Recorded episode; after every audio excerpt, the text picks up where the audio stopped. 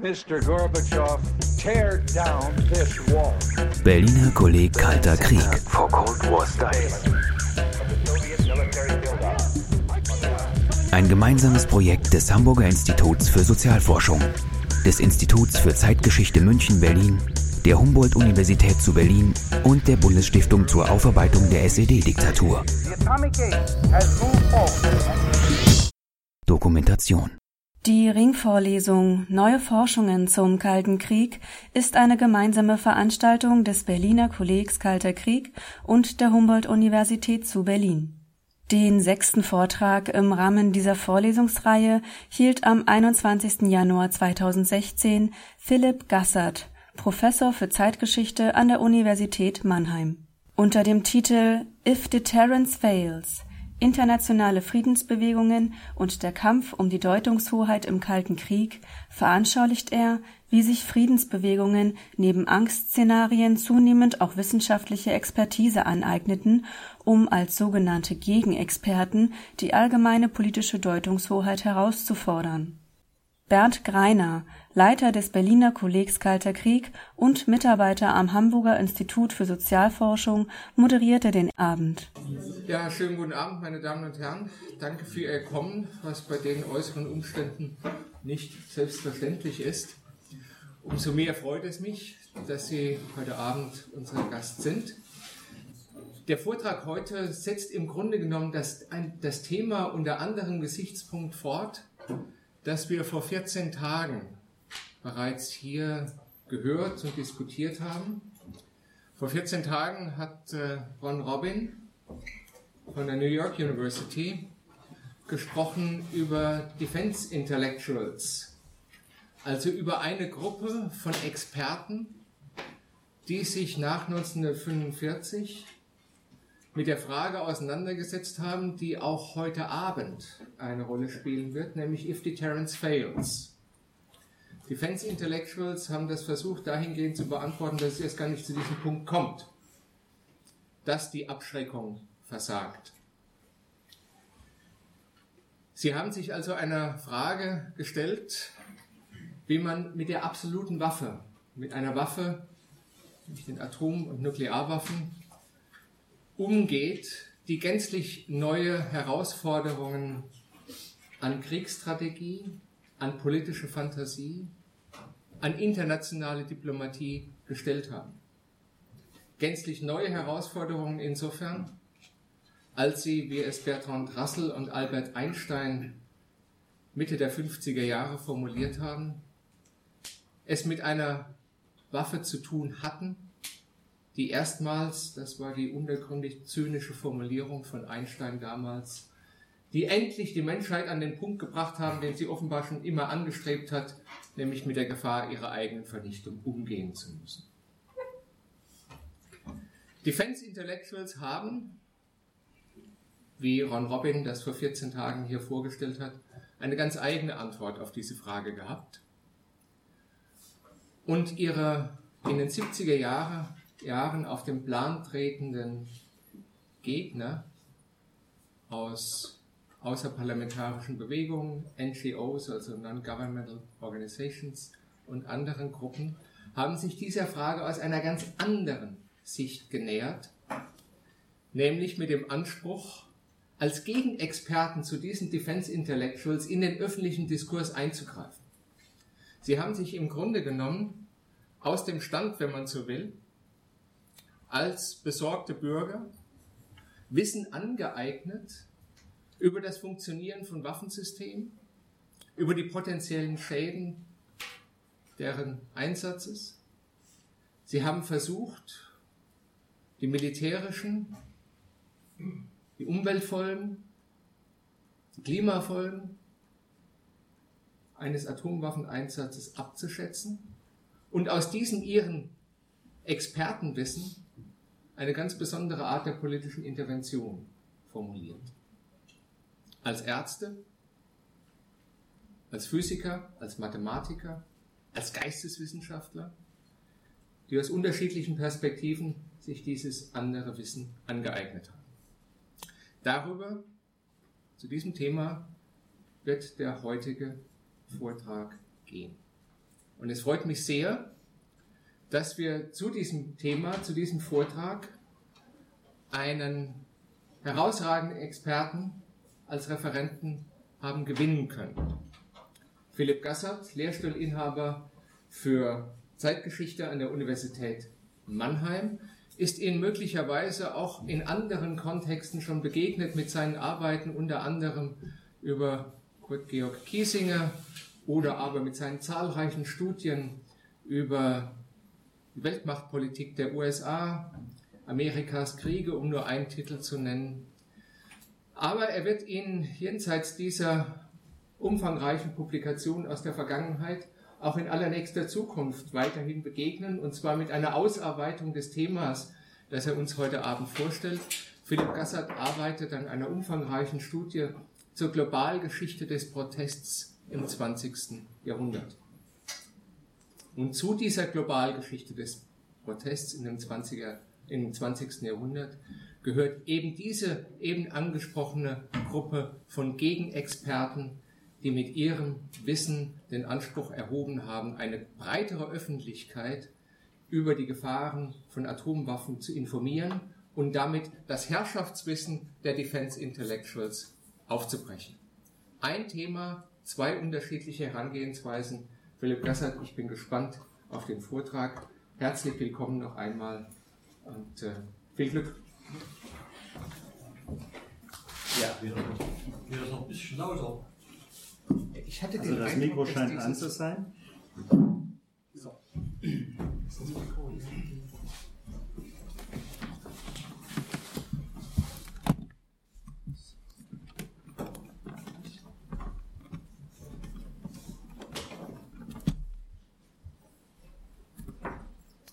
Okay, ja.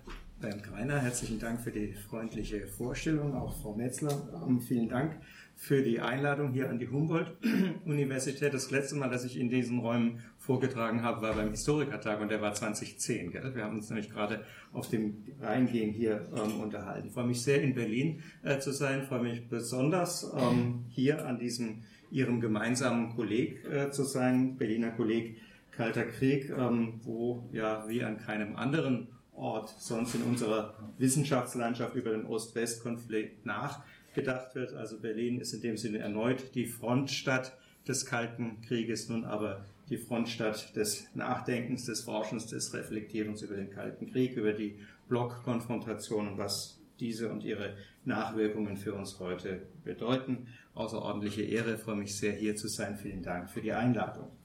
Ich stelle Ihnen in der Tat den Versuch einer etwas breiteren Gesamtinterpretation des Kalten Krieges vor, und zwar den Ost-West-Konflikt aus der Sicht der Gegenbewegung gegen eben diesen äh, Kalten Krieg zu schreiben. Also es ist die Geschichte des Kalten Kriegs, wenn Sie so wollen, als die Geschichte seiner inneren Opposition. Das Thema hat sehr viele äh, Facetten. Ähm, es schließt etablierte Parteien, es schließt soziale äh, Bewegungen äh, mit ein, wissenschaftliche und andere ähm, Eliten. Ähm, wir haben es mit Künstler, wir, Künstlern, wir haben es mit intellektuellen ähm, Politikern, ähm, Parteien und so weiter zu tun. Das reicht von der Kritik an der nuklearen Hochrüstung, das wird mein heutiger äh, Fokus sein, bis zu den Aufständen im Ostblock 1953, 56, 68, 89 von der klassischen Kulturgeschichte über die Protestgeschichte bis zur Geschichte der internationalen Beziehungen. Ich werde mit meinem Vortrag nun auf einen Aspekt dieses Projektes beschränken, nämlich die Kritik an der Logik der Abschreckung und der wechselseitigen Drohung mit der totalen Vernichtung im Kalten Krieg. Und ich beschränke mich auch, um diese Einschränkung gleich vorzunehmen, ich beschränke mich auf die westliche Seite. Mir ist natürlich bewusst, dass etwa die DDR-Friedensbewegung in den 80er Jahren sich sehr kritisch und sehr intensiv mit der nuklearen Verteidigungsstrategie beider Blöcke auseinandergesetzt hatte, aber ich werde den Osten heute außen vor lassen. Es wird dabei vielleicht auch deutlich werden, dass die Beschäftigung, die wissenschaftliche Beschäftigung mit dem Kalten Krieg von größter aktueller Relevanz ist und einen geschichtspolitischen Reiz besitzt. Denn die Opposition gegen den Kalten Krieg im Westen wird häufig in den Kontext einer fundamentalen Demokratisierung, Liberalisierung, Verwestlichung unserer Gesellschaften gestellt. Das würde ich so nicht einfach unterschreiben wollen. Denn ideologisch speiste sich ein Teil der Kritik von den 50er bis in die 80er Jahre durchaus auch aus antiliberalen, antiwestlichen, zum Teil antiamerikanischen Quellen, obwohl bekanntlich die Protestbewegungen umgekehrt auch ein Einfallstor westlichen Gedankenguts nach Westdeutschland in die Bundesrepublik jedenfalls gewesen sind. Ebenso wichtig ist, dass die Verteidiger der Westbindung in der Auseinandersetzung, in der konkreten Auseinandersetzung mit dieser Opposition, über die ich spreche, ihre proeuropäische und proamerikanische Haltung immer wieder neu gefestigt haben. Das betrifft ganz entschieden jenen Teil des konservativen Spektrums, das erst im Kalten Krieg zu einer integrationseuropäischen Haltung gefunden hat. Das war so nicht selbstverständlich. Man realisierte zögerlich mit unterschiedlicher Intensität in den einzelnen europäischen Ländern, dass das Überleben nationalstaatlicher politischer Ordnungen in Europa nur in einem Integrationseuropa beziehungsweise im Kontext der Atlantischen Allianz gewährleistet war. Man wäre ja sonst den Großen, also der USA und der UdSSR, schutzlos ausgeliefert gewesen. Und das ist in meinen Augen eine ganz aktuelle, heiß brennende Problematik in diesen Tagen. Die Europäische Union ist letztlich Garant der nationalen politischen Ordnung in den europäischen Ländern im Kalten Krieg gewesen und ich glaube auch darüber hinaus, und zwar ganz besonders in Zeiten von Krisen wie etwa in den 1980er Jahren. Ich fürchte, dass dieser historische Erfahrungswert etwas in Vergessenheit zu geraten droht. Vielleicht müssen wir als Historiker und Historikerinnen das neu kommunizieren, dass Europa historisch gesehen und vor allem für die kleineren europäischen Nationalstaaten der Garant der Eigenständigkeit gewesen ist, jedenfalls der eigenständigen inneren ähm, politischen Ordnung. Die europäische Integration und die damit einhergehende Aufgabe von Teilen nationaler Souveränität zugunsten supranationaler Strukturen hat in der Summe die Funktionsfähigkeit nationalstaatlicher Ordnungen erhalten, verbessert und deshalb leben die meisten Europäer heute auch nicht in Bananenrepubliken. Hier sehen Sie, was ich mir heute Abend ups, vorgenommen hatte. Ich war schon bei der Gliederung aus irgendeinem äh, Grunde. Ähm, ich gehe chronologisch äh, vor. Ich beginne mit der frühen Opposition der 40er und 50er Jahre gegen den Ost-West-Konflikt als Teil einer Geschichte des politischen Widerstandes gegen die Teilung der Welt zunächst und dann gegen die atomare Aufrüstung und die militärische Konfrontationspolitik, wie sie etwa in Kampf den Atomtod oder Ostermarsch-Kampagnen finden. Träger dieses Widerstandes waren zu Beginn etablierte, überwiegend sozialdemokratische Parteien und Gewerkschaften, später dann auch verstärkt soziale Bewegungen.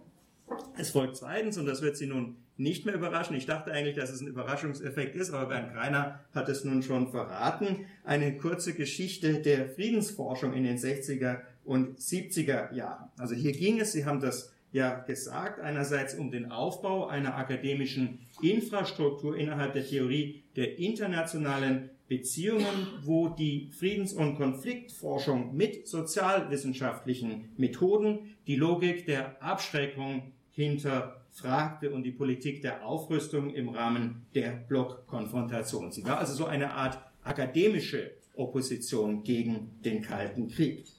Die Friedens- und Konfliktforschung hat aber noch eine gewichtige zweite Rolle gespielt. Meine These ist, dass die Friedensforschung in den 60ern und frühen 70ern die Hauptkritik an der organisierten Friedlosigkeit des Kalten Krieges gewesen ist. Organisierte Friedlosigkeit, das ist der Untertitel einer in den späten 60er Jahren Furore machenden Dissertation eines damaligen Nachwuchswissenschaftlers. Als nämlich in der Entspannungsära der 60er und 70er Jahre das Thema Frieden nur noch wenige Menschen auf die Straßen lockte, sprang die Friedensforschung gewissermaßen ein. Sie war cum grano salis der Platzhalter oder die Platzhalterin für die Friedensbewegung, als es keine nennenswerte Friedensbewegung in Europa gab.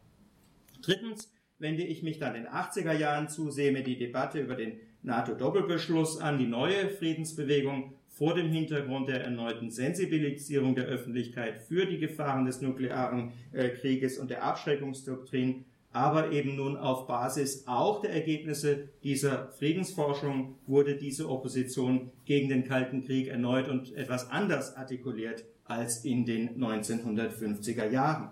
Ich werde an diesem letzten Punkt äh, vor allem kurz noch auf die Gegenseite eingehen, das heißt auf die Befürworter des NATO-Doppelbeschlusses, die der Friedensbewegung ihre eigene Deutung entgegensetzen und interessanterweise nicht bei den Defense Intellectuals nachgefragt haben. Sie siedelten Helmut Kohl vor allem ihr Argument auf einer völlig anderen Ebene an, auch weil sie inhaltlich weniger gut über die Implikation der Doktrin der Abschreckung informiert waren. Das gilt also für die Unionsparteien besonders äh, stark, die den informierten Experten der Friedensforschung in der Sachargumentation sich oft unterlegen sahen. Aber auch die populärkulturell breit ausgewalzten Doomsday-Szenarien der frühen 1980er Jahre wurden von den Befürwortern des NATO-Doppelbeschlusses souverän ignoriert.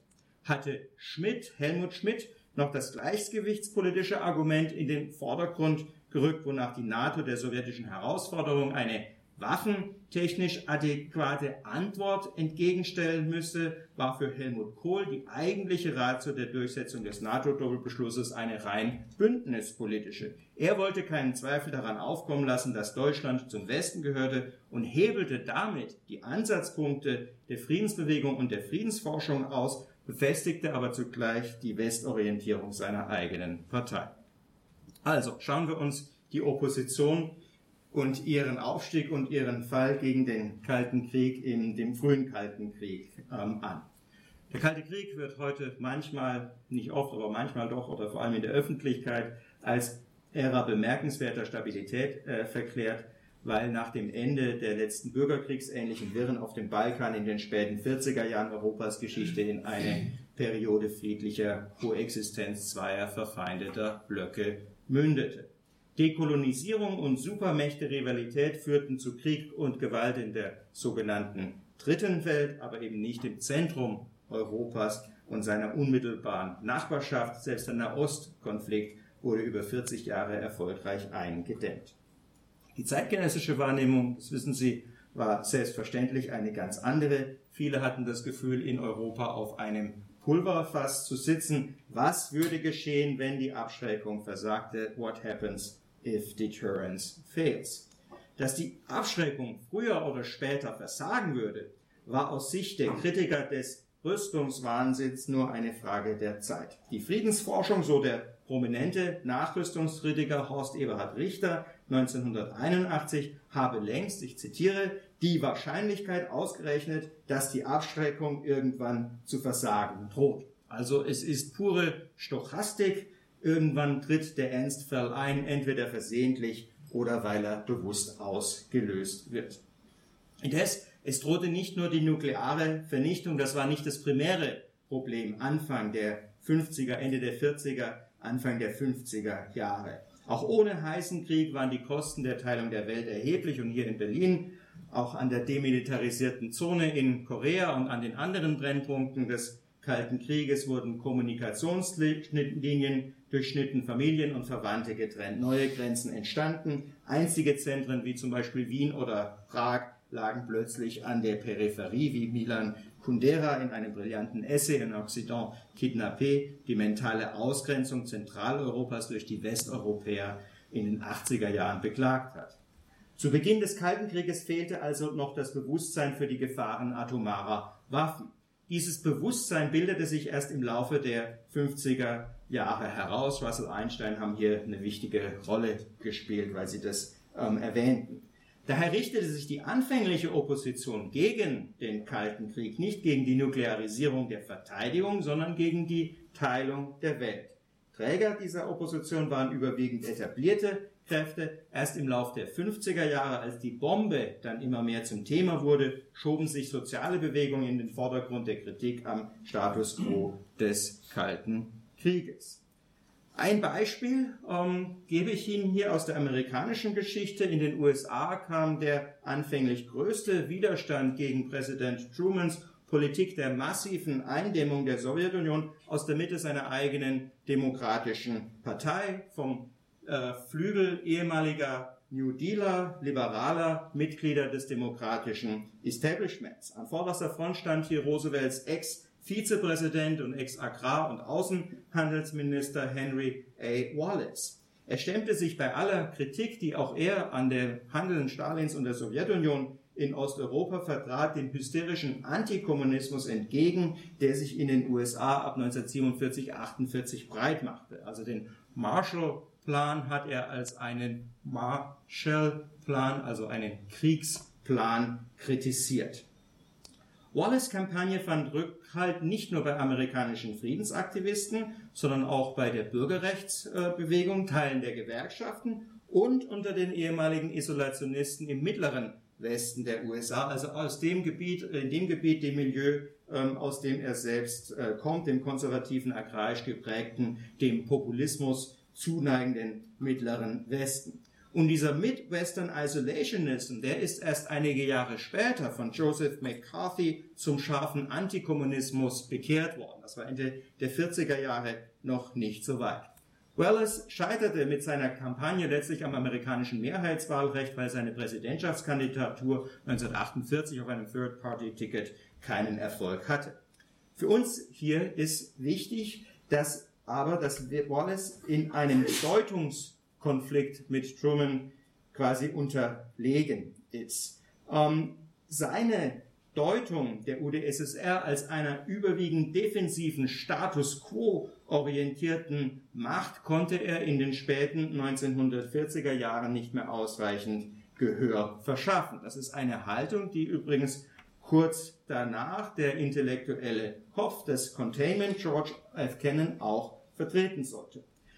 Zuvor gewann aber der militante Antitotalitarismus natürlich auch vor dem Hintergrund der Erfahrungen des Zweiten Weltkrieges bzw. der 30er Jahre in den USA die Oberhand. Der Ausbruch des Koreakrieges führte dann zum vorübergehenden Kollaps der US-Friedensbewegung.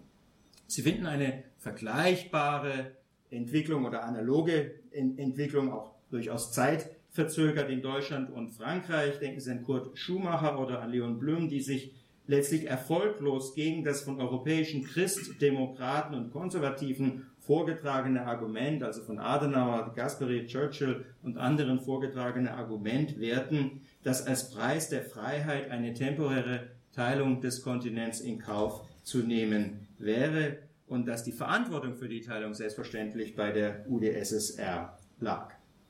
Auch in Deutschland ist dann die frühe Kampagne gegen die Logik der Abschreckung anfangs überwiegend von etablierten Sozialdemokraten und Gewerkschaftlern getragen worden. Das ändert sich dann Ende der 1950er Jahre, als die parlamentarische Linke ihren Frieden mit dem Kalten Krieg zu äh, beginnen äh, macht, ähm, akzeptiert den Status quo, also man macht das immer an der Godesberger Wende, Willy Brandt, weil Herr Ruther ähm, hier sitzt, ähm, natürlich ähm, fest. Es war vor allem aber deutlich geworden, dass mit Widerstand im Falle Deutschlands gegen die Wiederbewaffnung und eine Nuklearisierung der Verteidigung nochmal ein besonderer äh, Punkt hier mit dem Kampf des dem Atomtod ist, dass damit schlicht keine Wahlen gewinnen, zu gewinnen waren. Also dafür gab es keine Mehrheit. Adenauers Sicherheitsversprechen hatte mit anderen Faktoren zusammengenommen in dieser Debatte zunächst ähm, obsiegt.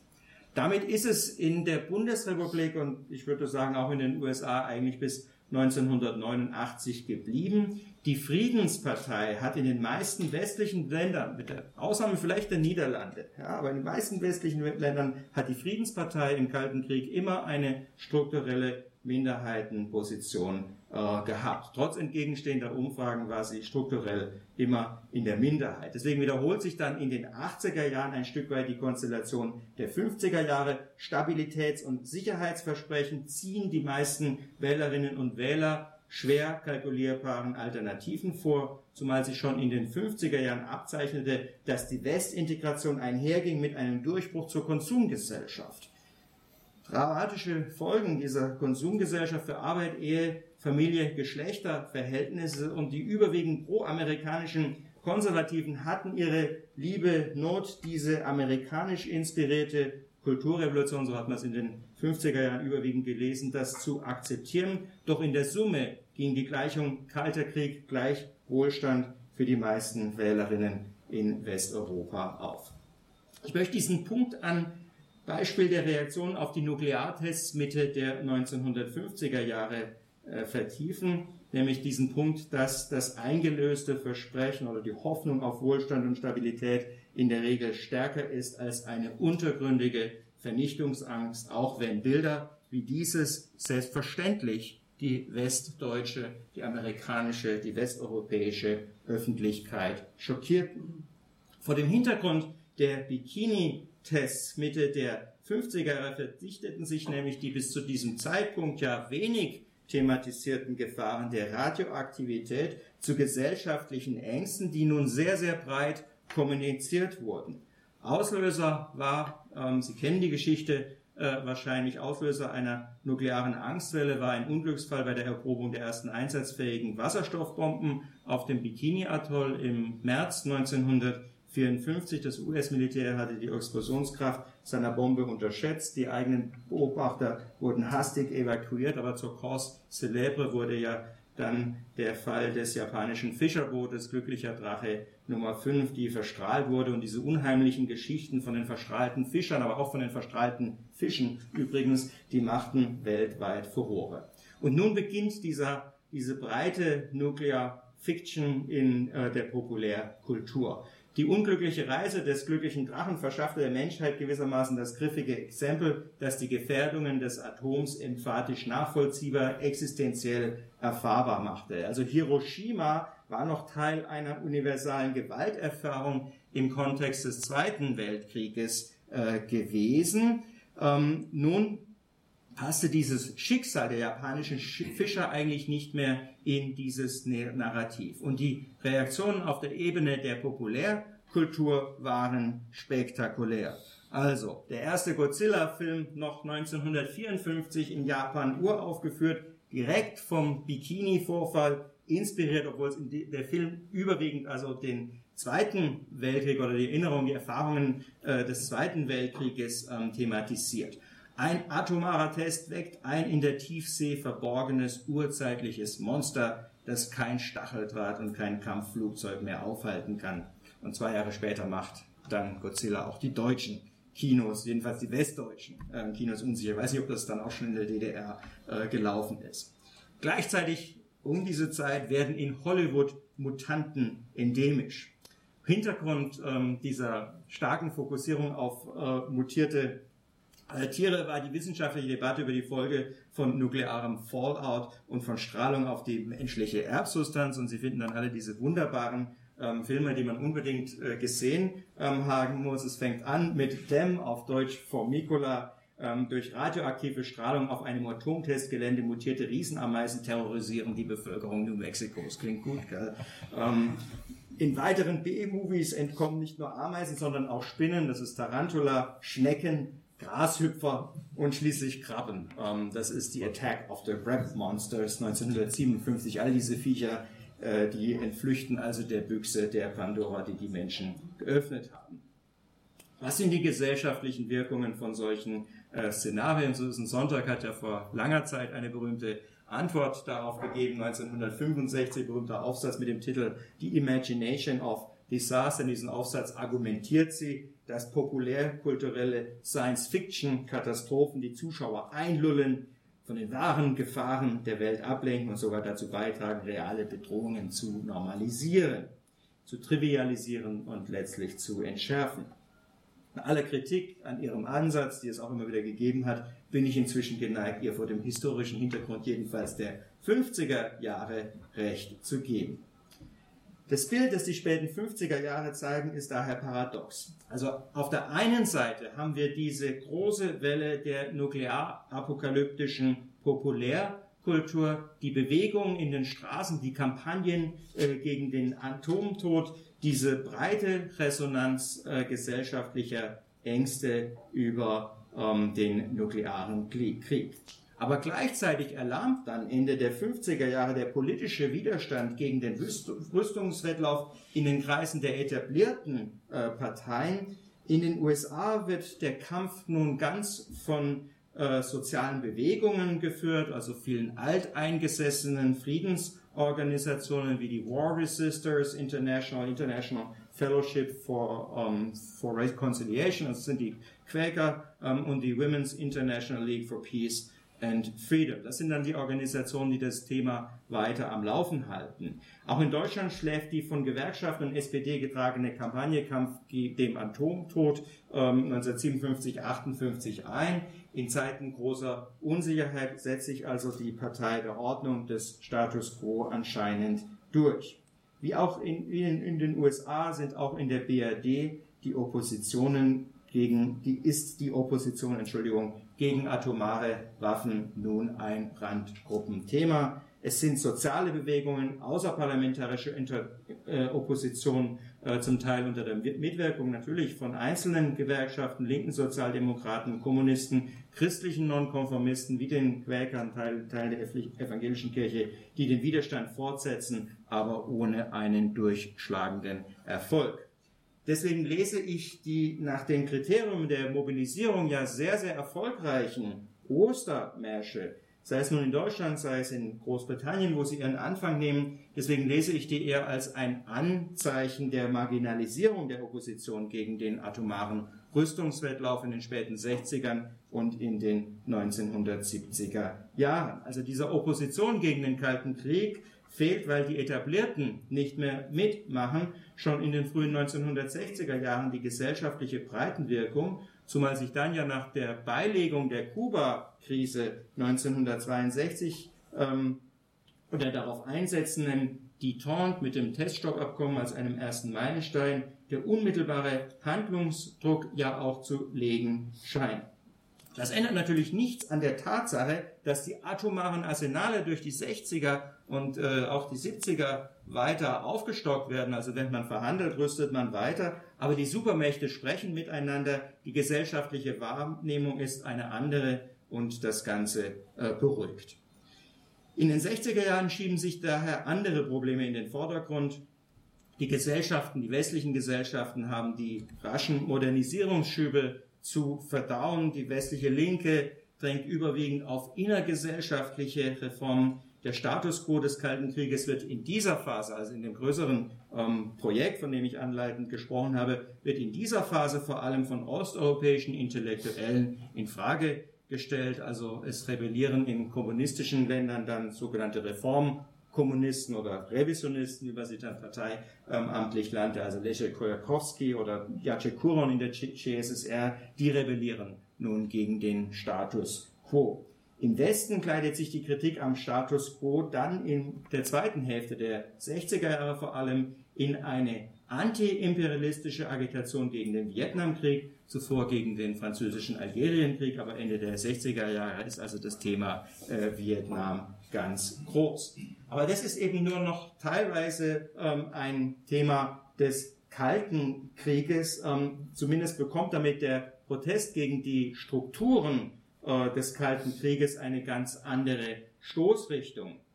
Klar, der westliche Antiimperialismus ist im Prinzip gegen beide Supermächte gerichtet, aber er konzentriert sich Ende der 60er Jahre ausgegebenem Anlass auf die USA, während die UdSSR in den 60er Jahren ja weniger offensichtliche Angriffsflächen bietet.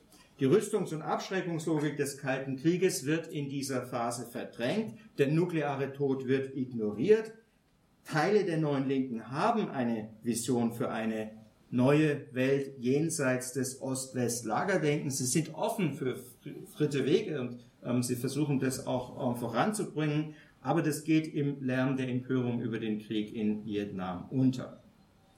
Die revolutionäre Rhetorik und die Unordnung der Jahre um 68 stieß die große Mehrheit der Wählerinnen sowohl in USA als auch in Europa, Frankreich, denken Sie an de Gaulle, ähm, ab. Ähm, und äh, der Anti-Amerikanismus dann der neuen äh, Linken oder der Splittergruppen der neuen Linken in Deutschland, auch in Italien und in Japan, die terroristische Akte gegen amerikanische Soldaten, amerikanische militärische Einrichtungen ähm, verüben, die alle tragen dazu bei, dass der Anti-Imperialismus äh, wie auch die Opposition gegen die NATO in der Breite der Öffentlichkeit einen sehr schlechten Ruf hat. Gleichzeitig bietet natürlich die neue Ostpolitik einen attraktiven Ansatzpunkt zur Überwindung des Ost-West-Gegensatzes. Die Regierung Brandt wird von der Union vehement angegriffen, daher fehlt der Raum für eine linke Opposition gegen den Kalten Krieg und das Gleichgewicht des Schreckens. Das bleibt festzuhalten obwohl sich ja an der grundsätzlichen Lage in den 1960er Jahren nichts geändert hat. Also auch 1968, 1969, 1970, 1971, 1972 waren beide Seiten bis an die Zähne bewaffnet und hätten jederzeit nach den von Richter eingangs beschriebenen Szenarien sich wechselseitig auslöschen können. Aber es fehlte in den späten 60ern und den frühen 70ern die Bedrohungsperzeption. Damit bin ich beim zweiten Teil, dem Aufstieg der Friedensforschung und meiner These, dass eben Friede im Sinne der Überwindung der Abschreckungsdoktrin und der nuklearen Bedrohung seit der Beilegung der Kuba-Krise eine weniger hohe Priorität hatte aber eben in dieser Phase, in der die internationale Politik sich um eine Entschärfung und Eindämmung des Kalten Krieges und des Ost-West-Konflikts bemühte, ähm, diese Friedensforschung ähm, quasi die Trägerin der Opposition gegen die Logik der totalen Vernichtung geworden ist. Den im engeren Sinne sozialwissenschaftlichen Ansätzen vorausgegangen waren in den 50er Jahren verschiedene gesellschaftliche Initiativen vor allem von Physikern und Naturwissenschaftlern, Gründung der American Federation of Scientists, Russell Einstein äh, Manifest, Sie haben es einleitend erwähnt, daran anschließend die Pugwash-Bewegung. Deutschland wohl am bekanntesten ist der Göttinger Appell, ähm, die Gründung des Vereins deutscher Wissenschaftler. Aber das sind überwiegend besorgte Wissenschaftler, das sind fast nur Männer, keine auf gewisse Dauer gestellte Bewegungen. Gleichzeitig setzt eben, wie gesagt, ähm, als diese Atomangst Ende der 50er Jahre wieder abflaut, die erste Institutionalisierungswelle der sozialwissenschaftlichen Friedens- und Konfliktforschung ein. 1958 wird in Heidelberg die Forschungsstelle der Evangelischen Studiengemeinschaft gegründet, 1959 dann in Oslo das International Peace Research Institute unter der Leitung von Johann Galtung, der als Begründer der europäischen Friedensforschung gilt. Es dauert noch bis Ende der 60er Jahre, bis die Friedens- und Konfliktforschung innerhalb der politikwissenschaftlichen Theorie der internationalen Beziehungen sich als ein eigenständiges Forschungsfeld emanzipiert hat. Doch sie wird nun rasch zum Hauptträger einer kritischen Haltung zum atomaren Westrüstung. Und ihre große Stunde kommt dann klar in den 80er Jahren, als ihre wissenschaftliche Expertise während der Debatte um den NATO-Doppelbeschluss von Friedensaktivisten direkt nachgefragt wird. Einige äh, von ihnen, wie zum Beispiel Theodor Ebert oder der bereits erwähnte Horst Eberhard Richter, sind nun gefragte Leute, die sich engagieren und mit demonstrieren. Die Genealogie der Friedens- und Konfliktforschung in Deutschland ist etwas umstritten, hat verschiedene Wurzeln. Ähm, Erfahrungen des Zweiten Weltkrieges, die sind für eine jüngere Physikergeneration wie Karl Friedrich von Weizsäcker äh, noch leitend. Erschrecken der Naturwissenschaftler, obwohl sie es ja eigentlich hätten wissen können über die verheerenden Folgen des Nuklearkriegs. Das wachsende Wissen, vor allem auch wissenschaftliche Wissen über die Folgen nuklearer Verstrahlung. Die Forschung setzt erst in den 50er Jahren ein. Ähm, Allerdings haben diese älteren Initiativen im Grunde die, den gesellschaftlichen Konsens und auch die Blockkonfrontation nicht hinterfragt und sind auch vorwissenschaftlich geblieben im Sinne unserer geistes- und sozialwissenschaftlichen Disziplinen. Im Laufe der 60er Jahre nimmt die Friedensforschung dann unter dem Einfluss der Thesen von Galtung, aber nicht alleine von ihm, und im Kontext eines generationellen Wandels eine deutliche Wendung gegen die Blockkonfrontation und das atomare Weltrüsten. Diese Rüstungspolitik wird von der nun aufkommenden kritischen Friedensforschung nicht mehr allein als Resultat einer Machtrivalität gedeutet, wie das die Vertreter der realistischen Schule der internationalen Beziehungen ja tun, sondern sie nehmen auf die innergesellschaftlichen Ursachen des Kalten Krieges Bezug Dieter Senghas, einer der aufsteigenden Sterne der Friedens- und Konfliktforschung, spricht in eben seiner bereits erwähnten Dissertation von Strukturen organisierter Friedlosigkeit. Auch Galtungsbegriff der strukturellen Gewalt wird nun einschlägig. Das heißt, der Kampf gegen den Atomtod war auf der Ebene einer relativ breiten politischen und sozialen Opposition Ende der 50er, Anfang der 60er Jahre einen sanften Tod gestorben doch nun ging der Kampf den, gegen den Atomtod während der späten 70er, Entschuldigung, 60er und frühen 70er auf der Ebene der Forschung weiter. Also das ist eben meine These, dass die Kritik an Wettrüsten weil ihr nun die Resonanz in den sozialen Bewegungen und in der etablierten Politik fehlte, auf der Ebene der akademischen Wissenschaft eine Heimat gefunden hat. Ich sage es mal ein bisschen zugespitzt vielleicht. Ähm, die ideellen Substrate der Friedensbewegung überwinterten in der Inkarnation der Friedensforschung, wurden allerdings dann von dieser Friedens- und Konfliktforschung in entscheidender Form weiterentwickelt und abgewandelt. Da gibt es auch einen wunderschönen Aufsatz ähm, von Marianne Zepp, die da hinten sitzt in unserem äh, Sammelband. Ähm, entrüstet euch, wo Sie einige von diesen Punkten auch nochmal nachlesen können. Es war eine bestimmte Richtung, die sich in der Friedensforschung vor allem in Westdeutschland, auch in Nordeuropa und den USA durchgesetzt hat. Es ist der gesellschaftskritische Ansatz und dieser gesellschaftskritische Ansatz ist unter Sozialdemokraten mittelfristig nicht mehr konsensfähig. Er nimmt dann sehr stark die Impulse der neuen Linken auf, ist mit Namen wie eben Dieter Senghas oder Eckhard Krippendorf ähm, neben Galtung und vielen anderen äh, verbunden, die eine Veränderung der gesellschaftlichen Verhältnisse in westlichen Ländern, aber eine fundamentale ähm, Forderung, das widerspricht sozusagen doch dann auch der, der, der Strategie äh, der sozialdemokratischen äh, Parteien. In dieser Phase blendet die Friedens- und Konfliktforschung in den 70er Jahren die inneren Verhältnisse im Osten weitgehend aus. Es ist eine überwiegend innerwestliche Kritik, die da geübt wird. Hier gibt es 72, 73 einen relativ klaren Bruch. Anfangs ist die Friedens- und Konfliktforschung in Deutschland stark von Liberalen, auch Konsensliberalen und Sozialdemokraten geprägt gewesen. Also die Friedrich-Naumann-Stiftung spielt bei den ersten Gründungskongressen eine ganz große Rolle und das ist anfangs ein parteienübergreifendes Projekt. Daher ist auch diese rasche Institutionalisierung möglich, innerhalb von ein, zwei Jahren geschieht mit der Gründung der Deutschen Gesellschaft für Friedens- und Konfliktforschung, also DGFK, Hessische Stiftung Friedens- und Konfliktforschung, Max Planck Institut äh, zur Erforschung der wissenschaftlich-technischen Welt in Starberg, also das ist das Habermas äh, Weizsäcker Institut in Starberg.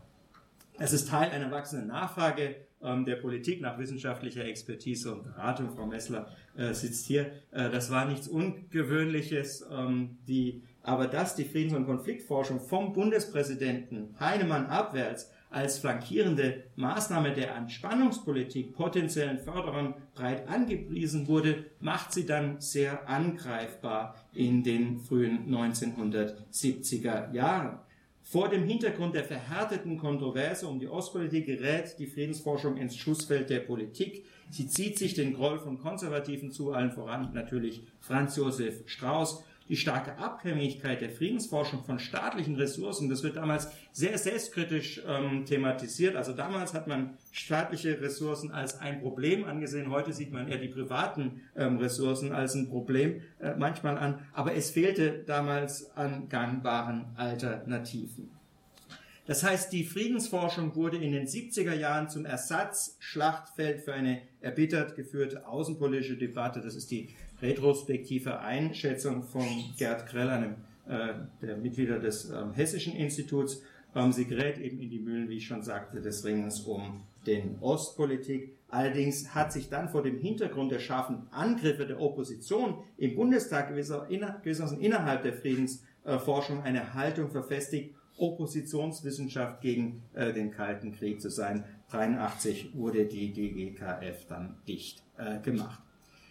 Die Friedensforschung ist zunehmend eine Domäne jüngerer Forscher, die der neuen Linken nahestehen. Also da gibt es einen Umschwung in den frühen 70er Jahren. Da sind Leute wie Krippendorf, der ja selbst im Umfeld oder im Vorfeld von 68 ein wichtiger Aktivist hier an der FU äh, gewesen ist. Äh, gemäßigte, transatlantisch orientierte Sozialdemokraten wie Karl Kreiser, der wichtige Memoranden äh, zu Beginn geschrieben hat, oder Helga Haftendorn, auch eine äh, Berlinerin, die zum Gründungspersonal neuer Institutionen wie eben der DGFK gehören, ähm, die diese Konzepte der Friedensforschung teilweise aus den USA, teilweise aus Skandinavien nach Deutschland importiert hatten, die wenden sich noch in der ersten Hälfte, Hälfte der 70er Jahre von der Friedens- und Konfliktforschung wieder ab. Für mich entscheidend hieß nun aber nicht diese sehr interessante äh, Geschichte der Friedens- und Konfliktforschung, sondern dass eine bestimmte kritische Haltung gegenüber der Abschreckungslogik des Kalten Krieges in einer formal wissenschaftlich, in einem formal als wissenschaftlich zu bezeichnenden Kontext fortgeführt wird. Als dann im Kontext der Debatte über den NATO-Doppelbeschluss der Atomtod zurück ins gesellschaftliche Bewusstsein kehrt und erneut zu einem riesigen Debattenthema wird, stehen die kritischen Friedensforscher, jetzt hätte ich fast gesagt, gewährt äh, bei Fuß. Nein, sie stehen mit ihren Thesen und ihrem Wissen bereit und sie helfen, den Diskurs über die nukleare Bedrohung in eine gewisse Richtung zu entwickeln. Und zwar so stark, dass die Nachrüstungsbefürworter argumentativ oft in die Ecke gedrängt äh, werden, weil die haben eben diese Sachen von den Defense Intellectuals gelesen, die zum Teil die Bundestagsabgeordneten nicht gelesen hatten. Die Friedensbewegung griff also nun in ihrem Kampf um die Deutung des Doppelbeschlusses bereitwillig auf die Produkte der Friedens- und Konfliktforschung zurück. Und damit bin ich bei meinem dritten Teil der Rückkehr der nuklearen Apokalypse in den 1980er Jahren und der Friedensbewegung der 80er Jahre. Die Protestbewegung um 68 hatten, wie gesagt, den Atomtod ignoriert und vergessen. Diese verdrängte, vorübergehend verdrängte nukleare Bedrohung kehrte nun Ende der 70er Jahre schockartig ins öffentliche Bewusstsein zurück. Also so ein bisschen äh, wie in den 50er Jahren, dass das relativ schnell ähm, an Fahrt beginnt, richtige Kontroverse platzt 1977 in die Öffentlichkeit ähm, herein, die um die Neutronenbombe und dann mit steigender Tendenz ab 1981 ähm, haben sie also sehr viel äh, Diskussion über das, was eben Abschreckung äh, bedeutet. Das findet natürlich auch statt vor dem Hintergrund der konservativen Wende in Washington, der Wahl Ronald Reagans und der stockenden Verhandlungen in Genf.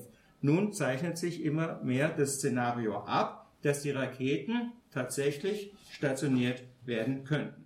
Und mit dem Evangelischen Kirchentag in Hamburg, Juni 81, haben wir dann bekanntlich die ersten großen Demonstrationen.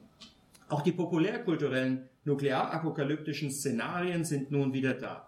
Erste Vorboten schon während des Streits um die Neutronenbombe. Damals haben amerikanische Punkrock-Bands vor allem ähm, das Thema aufgegriffen, eigene Stücke über die Neutronenbombe äh, geschrieben. Ähm, in Großbritannien geht eine Welle postapokalyptischer nuklearer Vision der Debatte über die atomare Rüstung, Nachrüstung voraus. Und in Deutschland wird von der holländischen Gruppe Bots ja schon 1979 der Song veröffentlicht, das weiße Wasser, weiche Wasser bricht den Stein. Sie kennen das mit der eingängigen Eröffnungszeile, Europa hatte zweimal Krieg, der dritte wird der letzte sein. Das sind einer viel zitierten Schlager aufgesungenen äh, Lieder in, auf den Demonstrationen der Friedensbewegung. Populärkultur zeigt gesellschaftliche Bewusstseinsströmungen an. Und die massive zurückkehrende nukleare Populärkultur wurde in den 1980er Jahren nun aber anders als in den 50s sehr stark von Musik getragen. Nukleare Angstszenarien sind in der Musik 81 bis 84 extrem populär. Es finden viele von diesen Liedern in den Charts. Udo Lindenberg glückte mit dem Lied Wozu sind Kriege da? Ende 1981 der Vorstoß in die oberen Gefilde der Hitparade. Herbert Grönemeyer, Peter Maffay, Konstantin Wecker, also alle Liedermacher melden sich mit den entsprechenden Texten zu Wort. Sogar Bonnie M., also diese äh, gehirnlose Disco-Gruppe, er singt sich mit We Kill the World sozialkritische Glaubwürdigkeit und die Schlagersängerin Nicole, Sie wissen das alle, realisierte 1982 mit ein bisschen Frieden im Grand Prix der Eurovision. Im Unterschied nun zu den monströsen oder galaktischen, postapokalyptischen Utopien und Szenarien der 1950er Jahren gehen die fiktionalen Szenarien der Populärkultur, der atomaren Populärkultur in den 80er Jahren einen auffällig anderen Weg. Sie sind weniger fantastisch, weniger metaphorisch als die 50s Monster Movies. Das gibt es in der Zeit eigentlich kaum populärkulturelle Inszenierungen sind in ihren musikalischen, filmischen und auch literarischen Formen sehr, sehr realistisch in den 1980er Jahren. Hier sehen Sie auch sozusagen den akkumulierten Sachverstand ähm, der Friedensforschung, der sich darin äh, zum Teil widerspiegelt. Es wird in grafischem Detail geschildert, wie der Weltuntergang sich abspielen wird und da kann man sich also auf wissenschaftliche Expertisen äh, stützen. Und zwei, die das tun, sind in den USA Jonathan Shell und in Deutschland äh, der äh, Journalist der Frankfurter Rundschau Anton Andreas äh, Guha, die für dieses neue Genre der Ernstfallromane stehen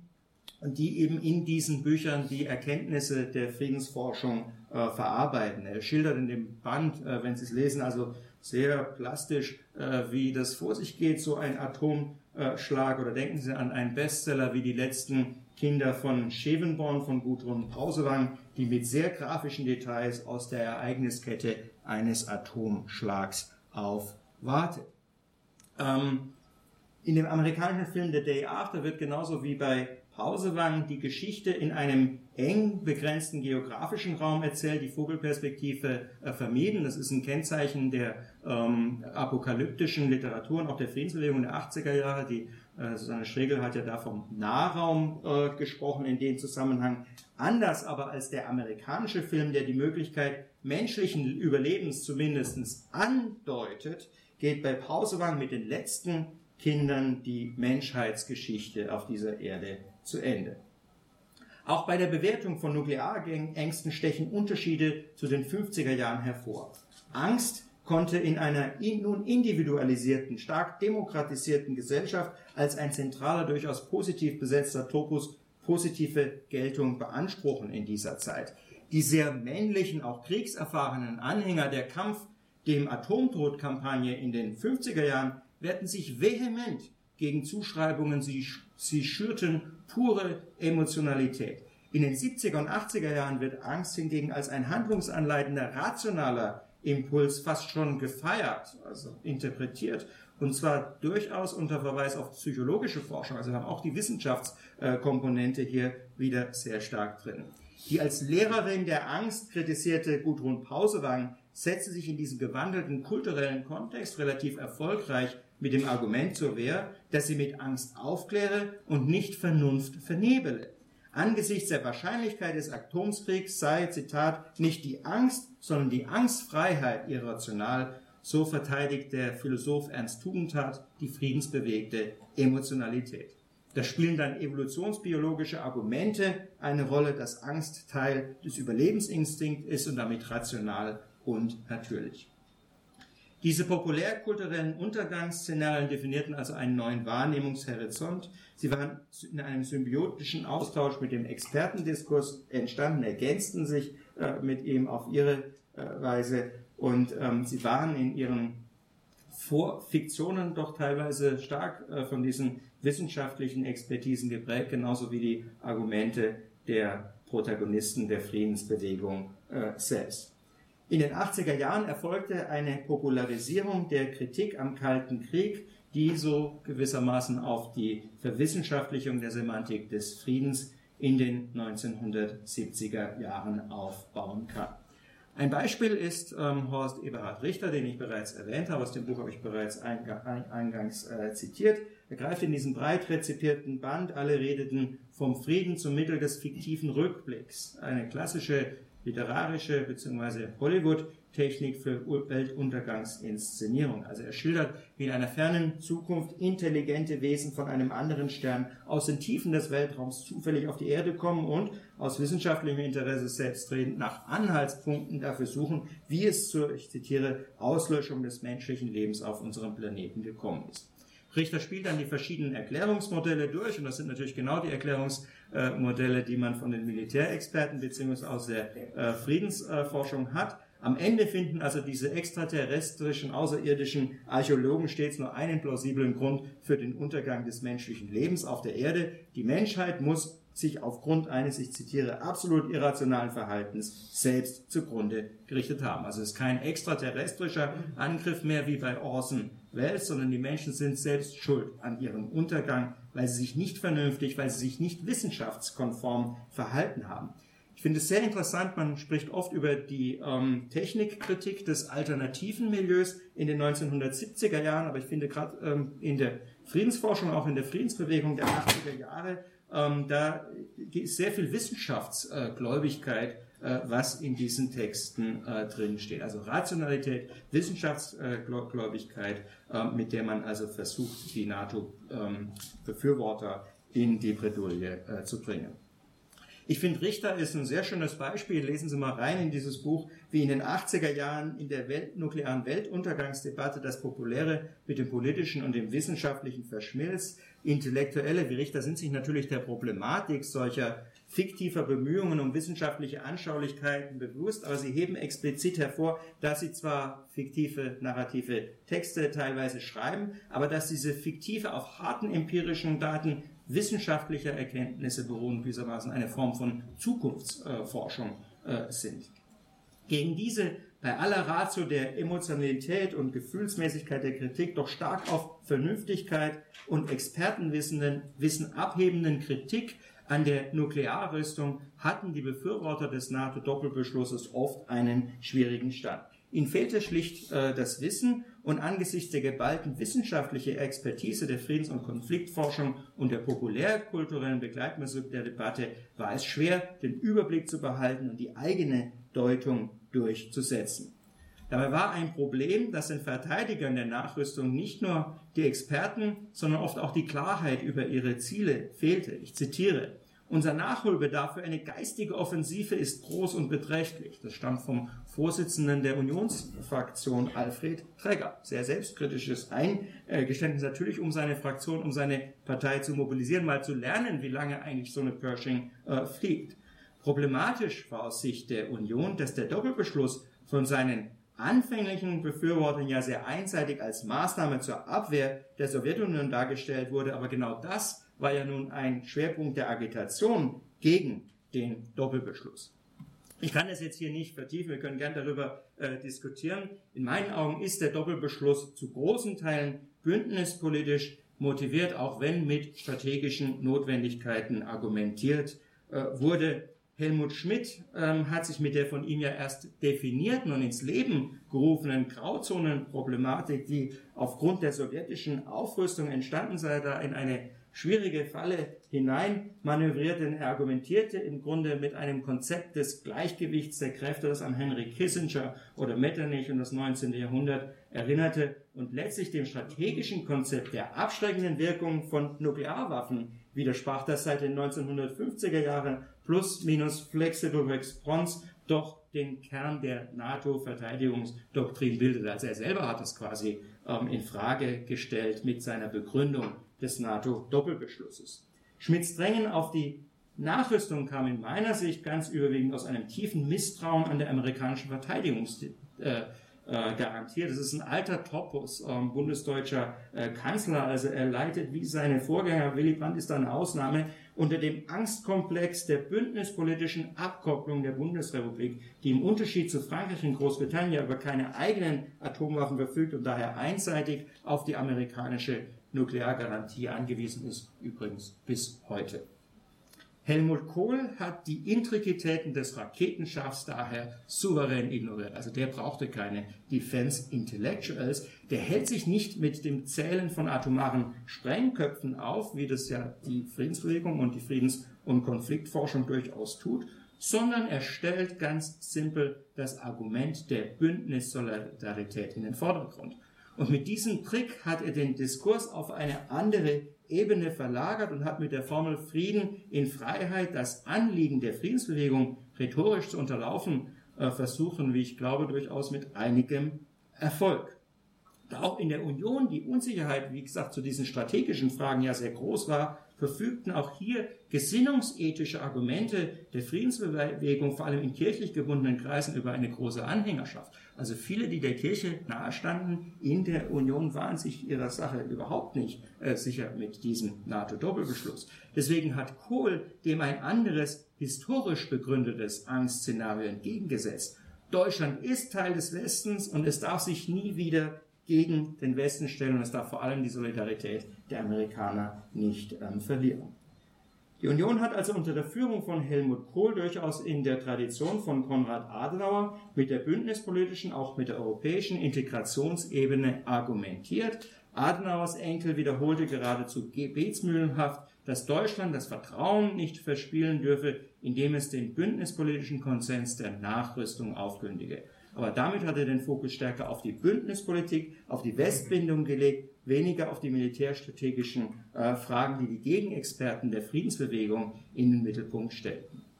Ich glaube, dass Kohl mit seiner Strategie der Diskursverschiebung Erfolg hatte. Politisch sahen sich die Protagonisten der Friedensbewegung nun mit dem Argument, mit dem zum Teil zynischen Argument unter Druck gesetzt, sie huldigten einem vorurteilsbeladenen Anti-Amerikanismus, sie seien verkappte Nationalisten. Zum Teil stimmt das aber auch. Dagegen setzen sich vehement zur Wehr, zumal ja die sozialen Bewegungen und ganz im Allgemeinen und die Friedensbewegung im Besonderen ja durchaus ein Einfallstor für westliches Gedankengut war und ist. Dennoch ging Adenauers altes Erfolgsrezept auf, nicht den Kalten Krieg und die atomare Vernichtung ins Zentrum einer Rüstungsdebatte über den Kalten Krieg zu stellen, sondern die Zugehörigkeit der Bundesrepublik zum Westen und damit das einher, damit einhergehende Versprechen von Wohlstand, Stabilität und Sicherheit. Ich komme zum Schluss und fasse zusammen. Mir geht es um eine Geschichte, das ist der erste Punkt, mir geht es um eine Geschichte der Gegenbewegungen gegen den Kalten Krieg. Kalter Krieg verstanden als ein Systemkonflikt, in dem sich beide Seiten mit wechselseitiger Vernichtung militärisch bedrohten. Da schlossen aber die Gegenbewegungen, weil das so war, stets auch eine Kritik am politisch-gesellschaftlichen Status quo mit ein. Zweitens, Träger dieser Kritik waren heterogene, staatliche, nichtstaatliche, auch transnational agierende Akteure. Ich habe argumentiert, dass in der frühen und der späten Phase des Ost-West-Konflikts diese Rolle der Opposition sowohl etablierte äh, Parteien als auch soziale Bewegungen spielten, während in der Zwischenphase äh, der Entspannung einerseits soziale Bewegungen, aber dann auch die akademische Friedens- und Konfliktforschung diesen Part wenigstens teilweise übernahm, die Problematik der atomaren Bedrohung weiter zu untersuchen und des Rüstungswettlaufs. Ich möchte drittens dieser abschließenden, ähm, diesen als abschließenden Punkt meine schon verschiedentlich geäußerte Auffassung unterstreichen, dass Konflikte, seien sie nun politisch oder sozial, das Potenzial zur Integration haben. Sie zwingen die Verteidiger des Status quo zur Stellungnahme. Das haben wir bei Helmut Kohl wunderbar gesehen. Streit ist Arbeit am Konsens. Und daher hat die Kritik an der Verteidigungsdoktrin der NATO, wie sie in den unterschiedlichsten Inkarnationen während des Kalten Krieges immer wieder geäußert wurde, zur Westintegration durchaus auch einen Beitrag geleistet. Nun danke ich Ihnen für die Aufmerksamkeit und ich freue mich auf die Diskussion. Vielen Dank.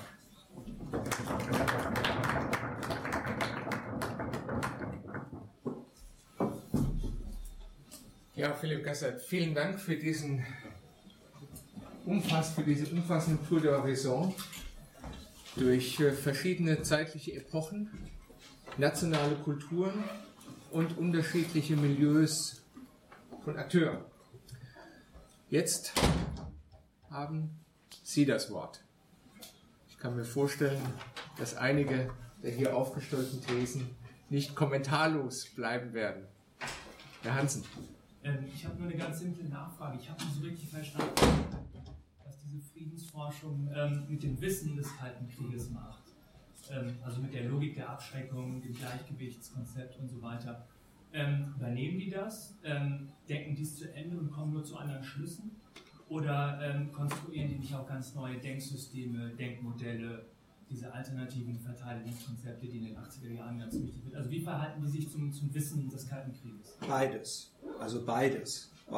Also sowohl, man denkt sozusagen sowohl, das hängt auch dann davon ab, äh, mit wem man da spricht oder wie man dann, äh, dann, dann anguckt. Ähm, also sie sind sowohl ähm, unter, untersuchen sozusagen das, äh, was also die NATO sich da in unterschiedlichen äh, Situationen ausdenkt und wie die Verteidigungsdoktrin der NATO ähm, aussieht, ähm, was bestimmte Waffensysteme äh, bedeuten. Also Gerd Krell zum Beispiel ist einer, ähm, der das macht, oder man hat so jemanden wie Theodor Ebert äh, mit dem Konzept der zivilen Verteidigung, der dann eine alternative Vision der Verteidigung entwickelt und die ja dann auch sehr anschlussfähig wird äh, für viele Aktivisten in der Friedensbewegung der 1980er Jahre oder sehr breit äh, zitiert, wo zu Workshops eingeladen wird nach, Mutlangen und andere Orte, um eben diese äh, Konzepte zu diskutieren. Also insofern ist die Antwort auf deine kurze Frage kurz ebenso, ähm, es ist beides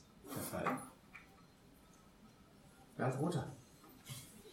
Ich bin zu meiner Frage gekommen, weil es kleines Kommunikationsproblem gab. In der Ankündigung stand internationale Friedensbewegung. Und das, was Sie hier äh, projiziert haben, da war das international weggefallen. Aber da fiel mir es auf.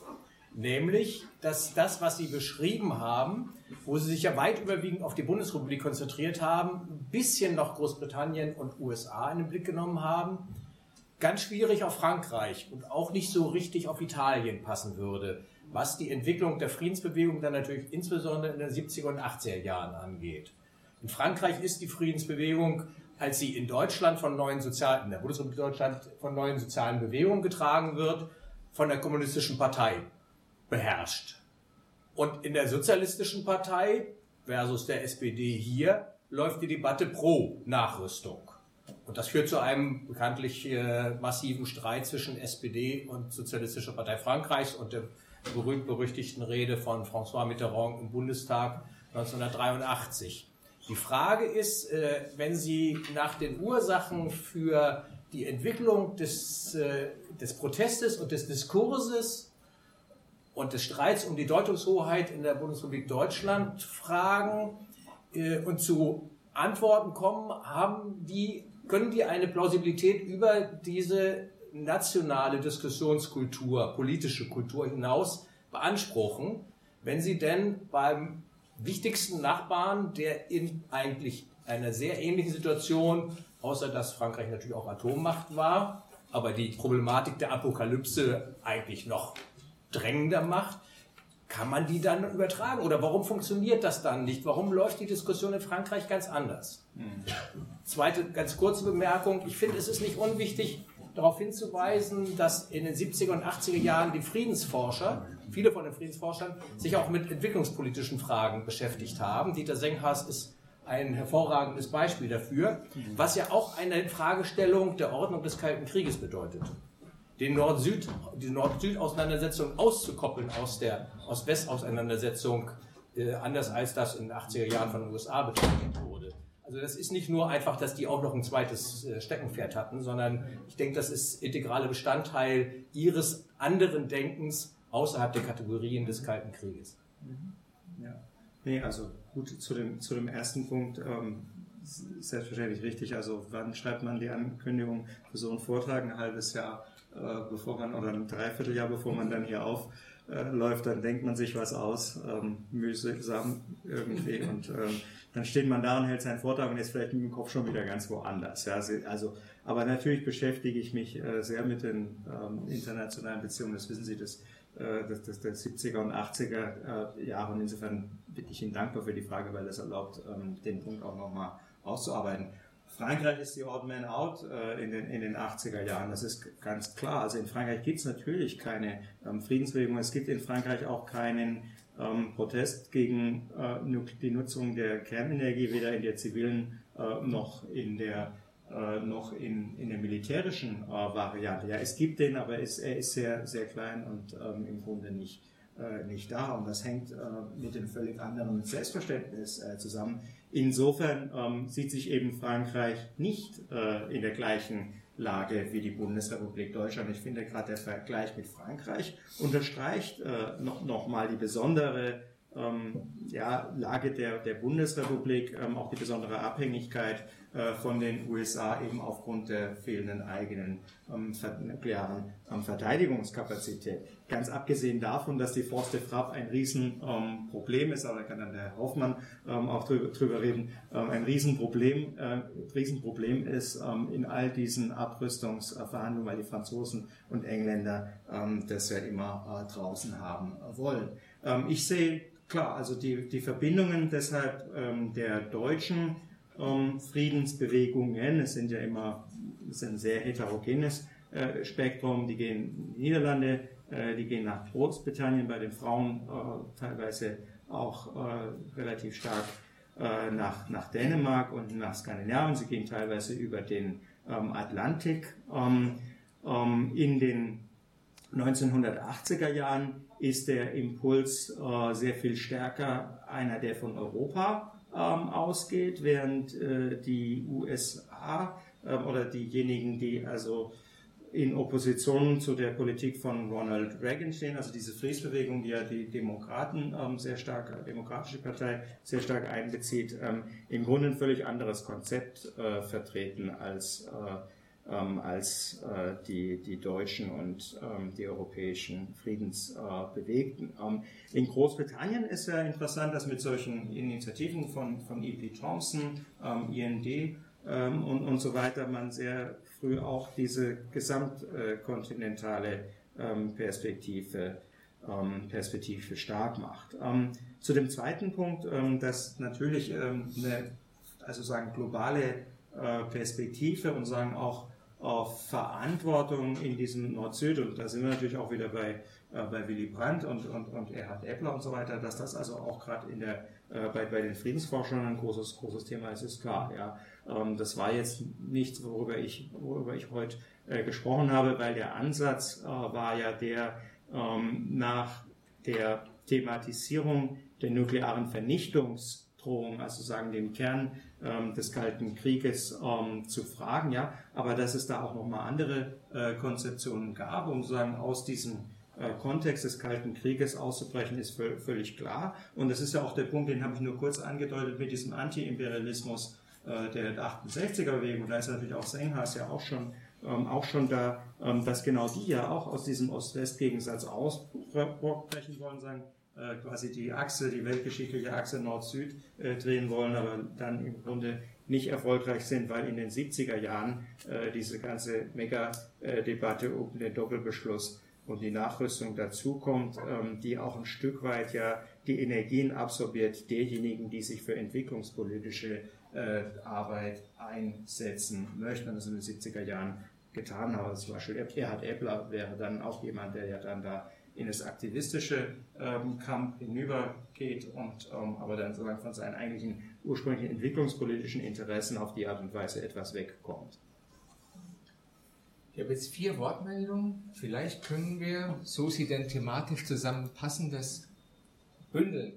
Die erste war der Herr in dem blauen ja. Pulli. Ja. Genau. Ähm, du hast ja argumentiert, dass ähm, im Zuge des NATO-Doppelbeschlusses bei Helmut Kohl mehr mit der historischen Westbindung, mit der Alternativlosigkeit der Westallianz ähm, argumentiert wurde und damit sozusagen ein Diskurswechsel vollzogen wurde.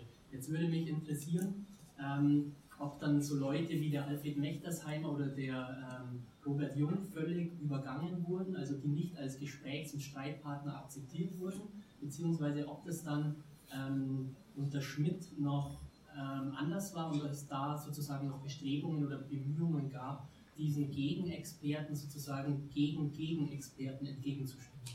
Äh, gegen, gegen Experten. Also ich meine, okay. Also gibt es jemand von den anderen Wortmeldungen, die in eine ähnliche Richtung geht, dann würde ich das dazu nehmen. Wenn das nicht der Fall ist, beantworten wir die Frage individuell. War nicht der Fall. Okay. Okay, naja gut, also ich glaube, der Helmut Kohl hat sich nicht dafür interessiert, was Alfred Mechtersheimer äh, geschrieben hat, zumal der ja ein von der Schippe gesprungener Oberstleutnant der Bundeswehr äh, war und da also in die völlig falsche Richtung äh, sich entwickelt hat. Ich glaube, das hat also so feinkörnig hat, hat Kohl nicht gedacht, sondern er hat im Grunde ähm, gesehen, dass man mit einer Diskussion, wie sie ja Schmidt äh, sehr stark geführt hat über strategische Notwendigkeiten, also dass man damit keinen Blumentopf äh, gewinnen kann, entweder mit Antikommunismus, den er aber gar nicht so stark macht, in meinen Augen, und dann vor allem halt mit dieser Bündnis-Solidarität, äh, die er in den Vordergrund äh, stellt. Ja? Also dass das das Fundament ähm, der Konsens äh, der Bundesrepublik ist und sozusagen, dass der hinterfragt würde von Leuten, wie Mechtersheimer, die dann Bücher publizieren, wie den Militarisierungsatlas äh, der Bundesrepublik, wo also genau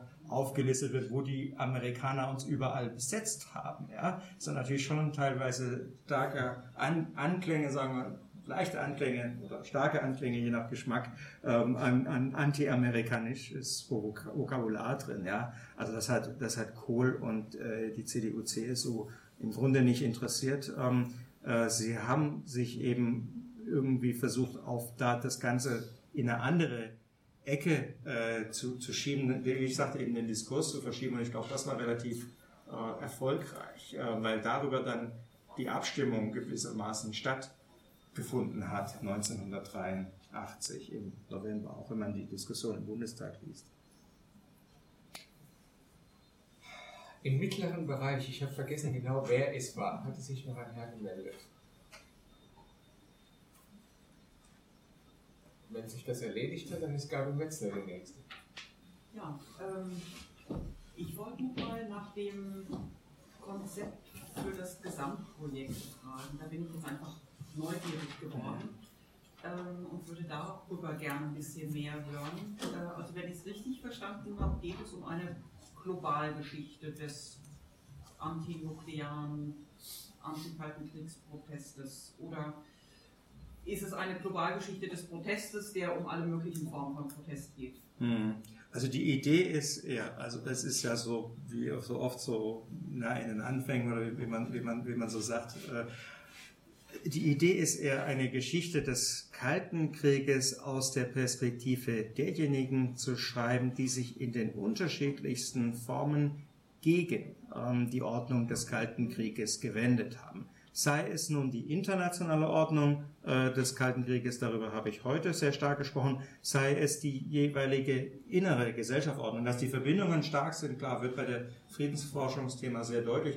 Äh, deswegen möchte ich mir auch, obwohl ich ja natürlich kein Experte für osteuropäische Geschichte bin und natürlich auch nicht die äh, Sprachen, also Polnisch oder Tschechisch, äh, kann, möchte ich sozusagen natürlich auch ähm, alle diese ähm, Ereignisse intellektuelle Netzwerke, Bewegungen, wenn wir über Solidarność in Polen äh, dann sprechen, mit hineinnehmen. Weil ich denke, es könnte, ich, weil ich mich schon seit geraumer Zeit mit Protestbewegungen im Kalten Krieg äh, fasse, dachte ich, man könnte doch eigentlich, ähm, ich sehe das nicht auf dem Markt, man könnte doch eigentlich mal jetzt über den Kalten Krieg eine Geschichte schreiben, die den Kalten Krieg aus der Perspektive der unterschiedlichsten Be Gegenbewegungen anschaut.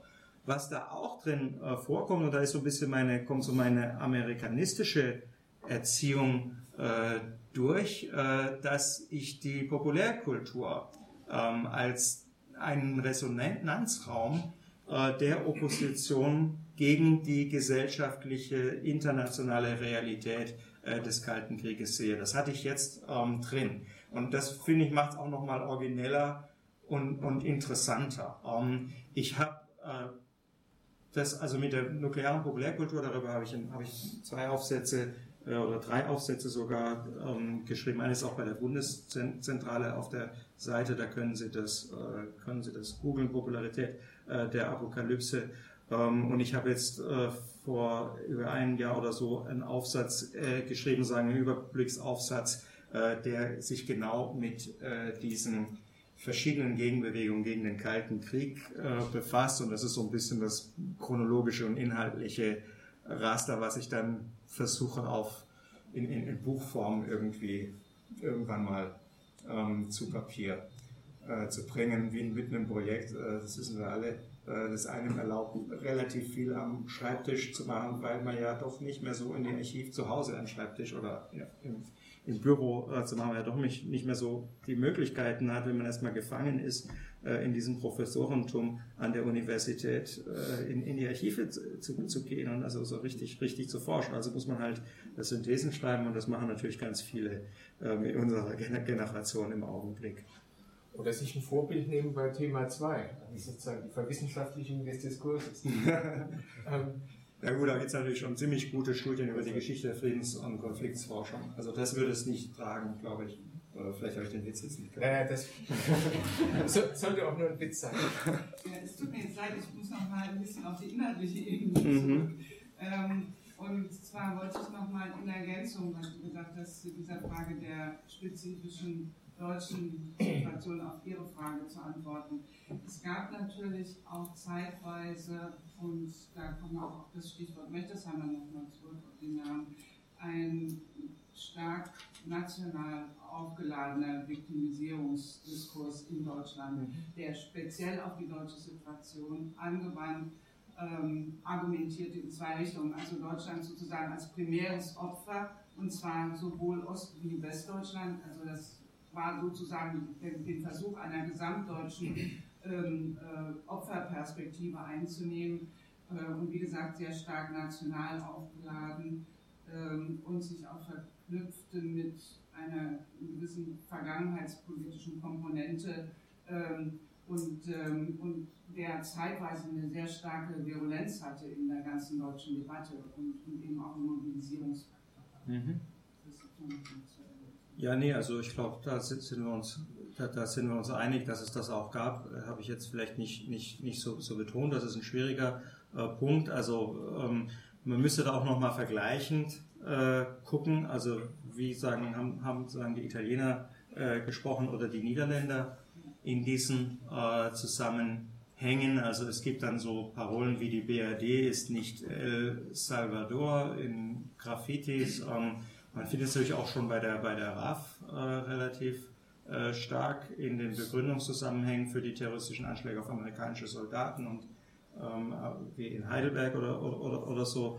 Ähm, also das ist durchaus etwas, was sich durchzieht. Ja, und dann gibt es andere, die also sehr stark in Richtung internationale Solidarität sind, gehen, die auch sehr, sehr international ähm, orientiert sind, auch in ihrer politischen ähm, Sozialisation ist ja auch interessant, dass eben ausgerechnet Mechtersheimer, der ja mal in der CDU war, ähm, also dass natürlich solche Leute ähm, relativ stark diese, äh, diese nationale Karte äh, dann spielen und ähm, aber auch so ein Spiegel, Spiegeljournalist äh, Bittdorf, äh, beispielsweise ein sehr populäres Buch, ist eigentlich eine Zusammenfassung einer Artikelserie, die er im Spiegel äh, publiziert, das heißt Deutschland, Schießplatz der Supermächte. Ja, also da ist auch eine gesamtdeutsche Perspektive übrigens wieder drin. Also es ist natürlich auch nochmal eine, eine, eine Komponente, äh, die man in dem Zusammenhang ähm, berücksichtigen muss. Ähm, vielleicht auch nochmal nach dem größeren äh, Buch äh, gefragt. Äh, da bin ich aber auch noch nicht so ganz entschieden. Also eigentlich will ich über den deutschen Fall raus gehen, ähm, weil ich, wie gesagt, auch Amerika-Historiker bin und ja immer wieder, ich habe ja nun auch mit, mit Wallace angefangen, äh, ganz äh, bewusst und habe viel über amerikanische Geschichte äh, publiziert. Also ich will eigentlich schon auch über den deutschen äh, Fall hinausgehen und dann auch genau solche Punkte, wie wir sie angesprochen haben, für ein deutsches Publikum versuchen, ein Stück weit einzuordnen. Also wie speziell ist eigentlich die Situation in Bundesrepublik und äh, DDR, wo gibt es hier klare ähm, Analogien, äh, wo wir sind sozusagen die nationalen Idiosynkrasien sehr stark. Gabriel, war das direkt dazu? Nee, okay. Herr Make. Ähm, ja, das passt jetzt sehr gut. Also das verbindet quasi die Frage von Herrn Rother und die, die, die letzte jetzt. Also mich würde nochmal speziell interessieren, kann man das irgendwas festmachen? Ähm, diese spezielle deutsche Situation, dass man quasi immer abhängig ist in einer gewissen Weise strategisch. Also der Bündnis, die Abschreckung der Bundesrepublik beruht auf der Bündniszugehörigkeit zur, zur NATO und der Verfügung über quasi fremde Atomwaffen im Ernstfall. Mhm. Spielt das, kann man das an irgendwas festmachen dann innerhalb einer spezifisch deutschen Debatte oder dem deutschen Diskurs im ganzen Westblock quasi, dass man quasi Opfer ist, dass man Schlachtfeld wäre dann für einen, für einen Kriegsfall und selbst im Prinzip nicht mit über Verfügungsgewalt einer aktiven äh, Position verfügt, zumal die Bundeswehr auch in der also die NATO-Integration in den Streben dann natürlich mhm. in dem Prozess ähm, überhaupt stattgefunden Und meiner Meinung nach wäre das auch tatsächlich halt ein gutes deutsch-deutsche Komponente, um das in dem gesamten Ost-West-Teil zu sehen, weil das natürlich ein verbindendes Element ist, dass sich die Menschen in Ost- und Westdeutschland in einer ähnlichen Situation gefunden haben und gleichzeitig hat sich das unterschieden innerhalb ihrer Blöcke. Also kann man das, ja, sind jetzt schon darauf eingegangen, trotzdem an irgendwas noch ähm, ausdifferenzieren, wo sich das als einen spezifisch deutschen hm. Teil vielleicht äh, darstellt?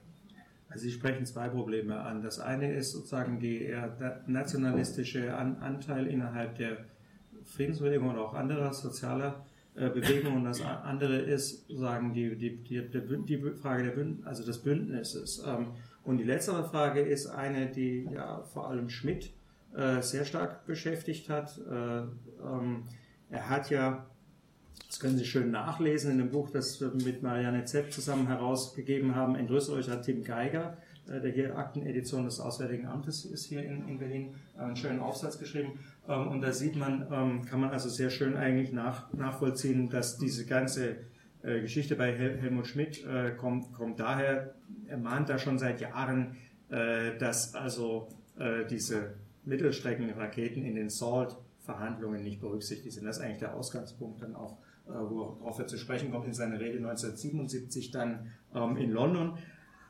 Aber ähm, was und, und Schmidt, wie man weiß, ähm, hat kein sehr gutes Verhältnis zu Jimmy Carter, den er für einen sicher begabten Erdnussfarmer, aber keinen guten Politiker äh, hält.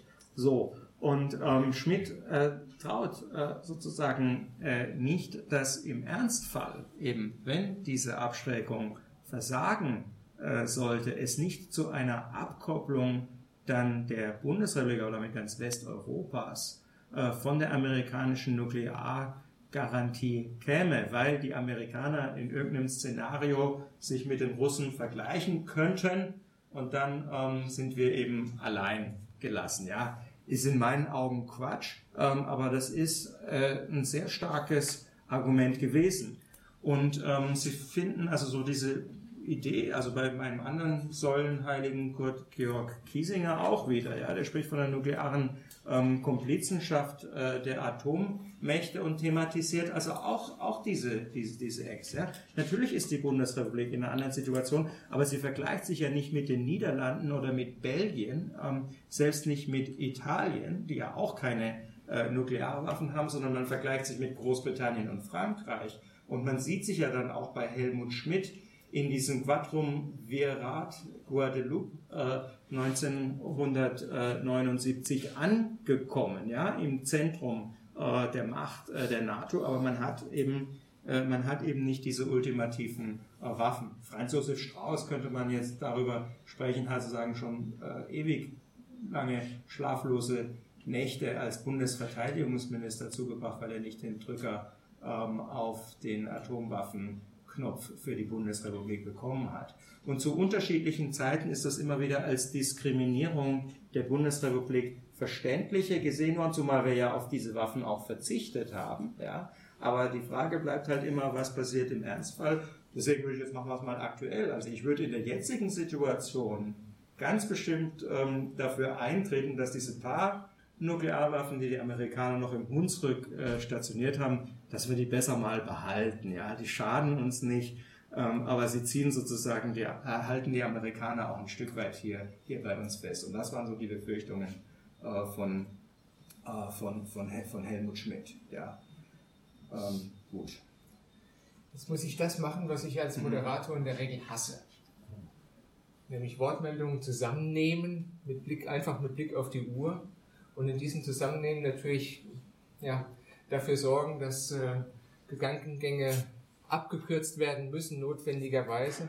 Und den Aber Referenten ermahnen, dass er nicht so lange Und den Referenten, ein geübter Referent weiß, dass das auch in seine Richtung geht, genau in dieselbe. Äh, also ich rufe die jetzt mal in der Reihenfolge der Wortmeldungen auf. Das waren zunächst Sie, dann Gabe Metzler und äh, der Herr im roten Und ich verfüge einfach dezisionistisch, dass das das Ende der Rednerliste ist. Und dass äh, alle anderen Fragen, die Sie mit Sicherheit noch haben, Sie mit Freunden und Kollegen ausdiskutieren oder im Anschluss noch kurz mit dem Referenten. Also in der Reihenfolge.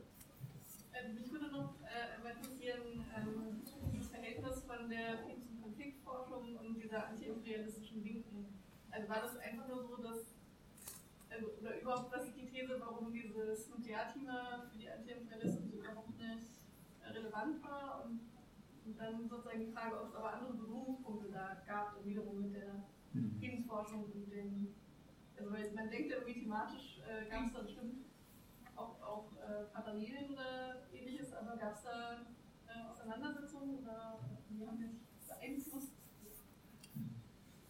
Gabi wie viel historische Tiefenschärfe kann ähm, ein solches Projekt eigentlich haben? Wie viel historische Tiefenschärfe braucht es? Ich denke jetzt im deutschen Fall etwa an erfahrungsgeschichtliche Dimensionen. Was ist die Fortwirkung ähm, der Luftkriegserfahrung beispielsweise, die den Diskurs mitprägt? Oder eben auch ähm, im, im ähm, Hinblick auf, auf Ordnungsvorstellungen, auf Ideen. Mhm. Der Anti-Amerikanismus ist ja keine Erfindung der Friedensbewegung, sondern hat viel, viel weiter zurückreichende Wurzeln. Inwieweit kann man das mit thematisieren und inwieweit muss man das äh, sogar? Ähm, ohne in die Einzelheiten der damaligen Diskussionen jetzt einsteigen zu wollen, wollte ich doch darauf hinweisen, dass für Helmut Schmidt und auch für die Diskussion in Westdeutschland natürlich die Stationierung der SS-20 eine ganz entscheidende Rolle spielte. Äh, also nicht allein, also dass das ja die, der Auslöser war für die äh, Überlegungen oder Ängste, hier könnte es zu einer Abkopplung kommen. Äh, deshalb meine Frage, ähm, also die SS-20 auch ein ganz zentrales Argument für die Befürworter der Nachrüstung. Äh, wie letztendlich damit war das ja auch die SS-20 schon auch eine Achillesferse in der Argumentation der Friedensbewegung. Äh, also hier, wie wurde das rezipiert? Also insbesondere auch die Rolle der Sowjetunion bei der nuklearen Aufrüstung und natürlich auch äh, Stichwort Af Entschuldigung, Afghanistan, Polen, äh, das sind ja alles Entwicklungen, die letztendlich auch, ähm, ich will nicht sagen, den Befürwortern, den Nachrüstungsbefürwortern in die Hände spielten, aber durchaus ja auch als Argumente genommen wurden, um sozusagen die Aggressivität der Sowjetunion äh, zu belegen. Ähm, also da würde ich doch fragen, ob man da nicht stärker drauf eingehen müsste. wie ist das von der Friedensbewegung dann auch aufgenommen worden? Sie haben das letzte Wort. Ja, also erstmal ganz vielen Dank. Ich habe, ich habe die Ostperspektive, allerdings bin ich jetzt trotzdem fühle mich trotzdem nicht im falschen Film und habe die nicht akademische Perspektive. Die, die, was, was den Fellowship of Reconciliation betrifft, das, das ist unter, zu unterscheiden von den Quäkern, die ja zu den, zu den traditionellen Friedenskirchen gehören, die die Mennoniten und, und die Brethren, während, während der, Versöhnungsbund erst 1914 gegründet worden ist. In Europa ist der Movement in den USA auch sehr stark war, das, das ist richtig. Und in Europa aber, aber, aber eine sehr große Rolle gespielt hat im, im Vorfeld der, der solidarisch äh, Gründung schon oder Bewegung dann wieder von Europa aus, vor allem von Österreich aus, in, auf den Philippinen, der friedlichen Revolution 1986 gegen, gegen Marcos und dann in Ruanda wieder. Und die, ja, bloß das dazu anzumerken. Und dass die zweite Anmerkung, dass ich die Friedens- und Anti-AKW-Bewegung in Frankreich als sehr stark wahrgenommen habe, ist vielleicht nicht repräsentativ, aber eine große Vielfalt von, von Gruppen, eine große Vielfalt von Korrespondenzen, von sehr originellen Aktionen und auch von, dem langen, von der langen Aktion, die, die zehn Jahre Bewegung auf dem Lassac gegen den mhm. Umlegungsplatz, bis dann Mitterrand den, den äh, gestoppt hat. Und als drittes, die letztes, die, die sehr interessant, was Sie, was Sie rausgearbeitet haben, Kohl, Kohl und Schmidt, die, die, die unterschiedliche, also wie Kohl es verstanden hat, die, die Argumentation auszuhebeln. Und ich sehe das heute ganz, also ähnlich wie, wie die, zum Beispiel der, der Bundeswehreinsatz in Syrien damit begründet wird mit, dem, mit der Bündnistreue zu Frankreich, dass, dass die Argument, Argumente gar keine Rolle mehr spielen. Vielen Dank.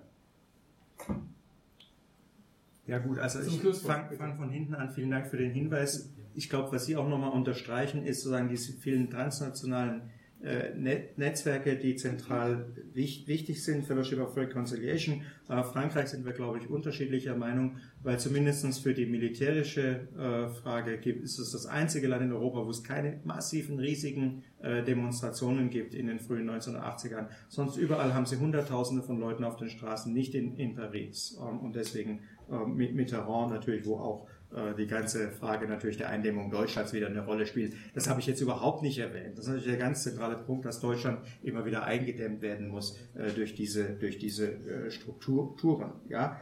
Ähm, Schmidt und die SS-20, ich glaube, das Problem ist eben, dass er so sehr ähm, ja, strategisch ähm, argumentiert hat und davon geht, äh, geht Kohl weg. Ähm, und es, das ist das eine. Ähm, und das andere ist, in England haben die Leute die Hände über den Kopf äh, zusammengeschlagen, über die, die über die, ähm, über die, über die Argumentation von Helmut Schmidt, ähm, weil atomare Waffen sind politische äh, Waffen. Ja?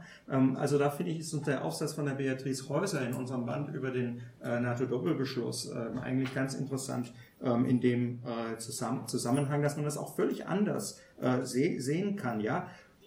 Es sei dahingestellt, wie und aus welchem Grunde auch immer äh, die Sowjetunion das äh, gemacht hat und dass es als Aggression hier wahrgenommen wurde, ist, ist, ja, völlig, äh, ist ja völlig richtig. Ähm, aber wird sozusagen damit die Abschreckung unterlaufen? Ähm, großes Fragezeichen. Und auf diese Diskussion hat Kohl sich nicht eingelassen, mein, meines Erachtens. Es gab zwar einen gewissen Antikommunismus, den er stark gemacht hat, ähm, aber ich glaube, ähm, er hat sozusagen versucht, ähm, das Diskursfeld auf eine andere Ebene zu kriegen, weil man da sicherer argumentieren äh, konnte, als bei, dieser, als bei diesem ähm, Raketenschach, wo es sie immer sehr unterschiedliche technische Diskussionen, was sie im Grunde dem Wähler auch nicht, nicht erklären äh, können, ähm, bekommen. Ähm, dass insgesamt da sehr viel in Bewegung ist, ähm, ist völlig klar mit Afghanistan, äh, Polen und äh, so weiter. Ähm, Ruth, äh, zu de deinem Punkt, es kommt darauf an, wäre die kurze äh, an Antwort, ähm, ja, natürlich gibt's das ähm, in der einen und in der an anderen äh, Richtung, also die Verbindung äh, mit diesen antiimperialen und Senghas ist so interessant, weil er ja gerade in den 60er Jahren wieder anfängt, ähm, in seiner Dissertation damals eben über den Atomkrieg zu schreiben, wo genau ähm, das an dem Punkt ja die 68er Bewegung äh, nicht tut. Ja, Tiefenschärfe, ähm, sehr guter Punkt. Ich glaube, man kann es nie richtig machen, aber man kann es vielleicht äh, versuchen, methodisch so zu lösen, dass man exemplarisch vorgeht. Also, dass man wenn man ja irgendwelche Problematiken der Opposition äh, sich anschauen möchte, ähm, beispielsweise ähm, ja 1956 kann man sich Ungarn oder man kann, kann sich Polen anschauen, ähm, man kann sich an der Nachrüstungsdebatte das ein oder andere äh, Land angucken, aber ich glaube, man kann vielleicht exemplarisch rundum äh, wandern in, in Europa. Also man muss dann aber auch die richtigen äh, Beispiele finden und sozusagen alles irgendwie geografisch breit äh, zu sein, aber trotzdem in die Tiefe äh, gehen zu können. Das ist genau äh, die Herausforderung, vor der das Projekt äh, steht. Also vielen Dank nochmal für den Hinweis. William Kasser, vielen Dank für den Vortrag. Nicht zuletzt deshalb, weil den Kalten Krieg zu verstehen auch und nicht zuletzt bedeutet, sich seiner Grenzen bewusst zu werden. Nicht der geografischen Grenzen, sondern der Grenzüberschreitung. Und vor allen Dingen der begrenzten Reichweite seiner Ideologien und Definitionen. Denn das ist ja im Grunde genommen, was Politik auf, ausmacht. Kampf um Deutungshoheit, Kampf um Interpretationsmuster zwischen unterschiedlichen Lagern, unterschiedlichen Milieus unterschiedlichen Kulturen.